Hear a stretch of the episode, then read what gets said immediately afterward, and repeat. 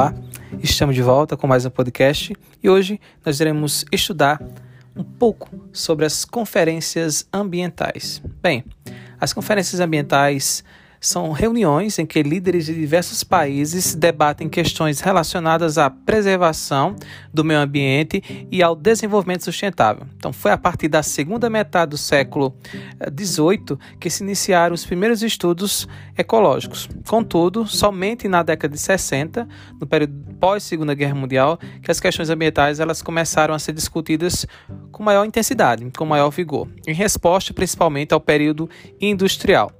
Esse período inseriu nas indústrias e no meio rural técnicas inovadoras que intensificaram a produção, acentuando a exploração é, de recursos naturais.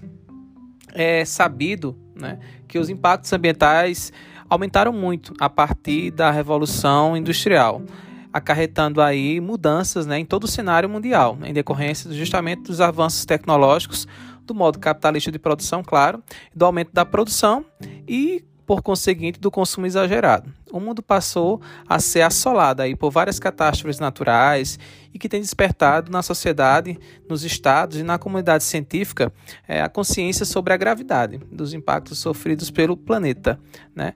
E sobre, claro, a necessidade de propor medidas, ações que diminuam os efeitos das ações humanas, das ações antrópicas. As principais conferências ambientais uh, tentam, na verdade, né, promover estratégias. Né? Elas surgem com, essa, com esse intuito de pro, promover, propor estratégias que visem uh, o desenvolvimento socioeconômico atrelado justamente à preservação do meio ambiente e ao uso consciente aí dos recursos naturais. E aí surgiram as conferências, claro, que reúnem aí representantes de diversos países do mundo. A gente pode destacar a Conferência de Estocolmo, conhecida aí como a Conferência das Nações Unidas sobre o Meio Ambiente. A Conferência de Estocolmo foi realizada no ano de 1972, lá na Suécia. Essa foi a primeira conferência mundial no mundo né, e reuniu líderes de 113 países e 250 organizações internacionais para justamente discutir os principais problemas enfrentados pelo meio ambiente e tentar né, diminuir os impactos ambientais negativos. Essa conferência significou né, uma constatação por parte dos estados da existência dos problemas ambientais e da extrema necessidade de promover ações para contê-los.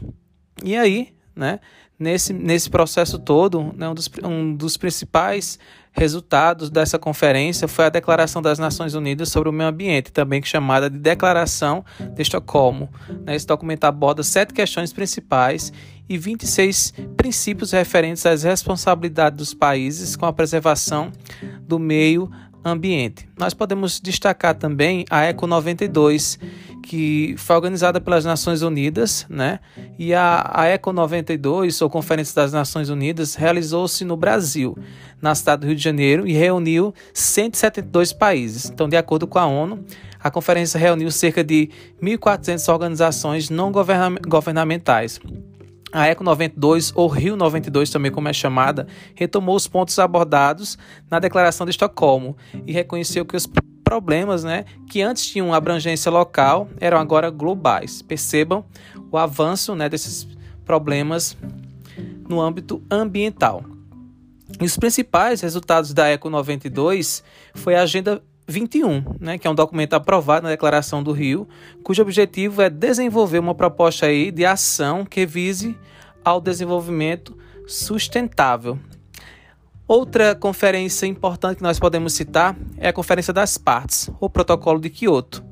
A ECO 92 ela resultou na conferência, ou na convenção, melhor dizendo, quadro sobre a mudança do clima e discutiu tendências no aquecimento do aquecimento global. Essa convenção teve por objetivo propor metas para a redução da concentração de gases do efeito estufa na atmosfera e responsáveis aí, claro, por acelerar a questão do aumento das temperaturas globais. Para que isso fosse possível, né, foram definidos compromissos e metas para todos os países, o que ficou conhecido como a Conferência das Partes.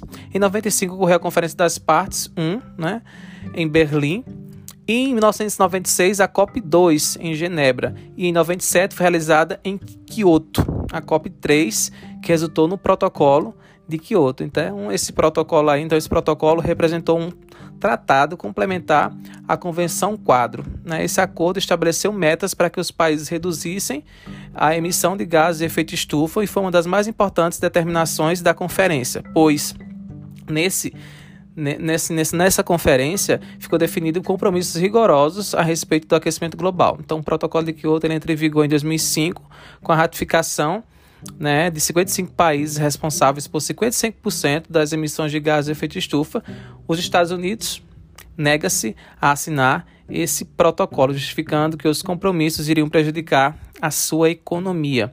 Também tivemos a Rio Mais 10, conhecida como Cúpula de Joanesburgo, ou Conferência Mundial sobre o Desenvolvimento Sustentável, que reuniu em 2002, 10 anos após a ECO 92, 189 países, além de centenas de organizações não governamentais foi realizada na África do Sul e foram também debatidas questões a respeito da preservação do meio ambiente e foram discutidos também problemas de cunho social como a pobreza. E além disso, reforçou que o empenho dos países deveria convergir para o estabelecimento do desenvolvimento sustentável. Tivemos também a Rio Mais 20, também conhecida como a Conferência das Nações Unidas sobre o Desenvolvimento Sustentável, realizada no Brasil, na cidade do Rio, em 2012, bem mais recente. Né?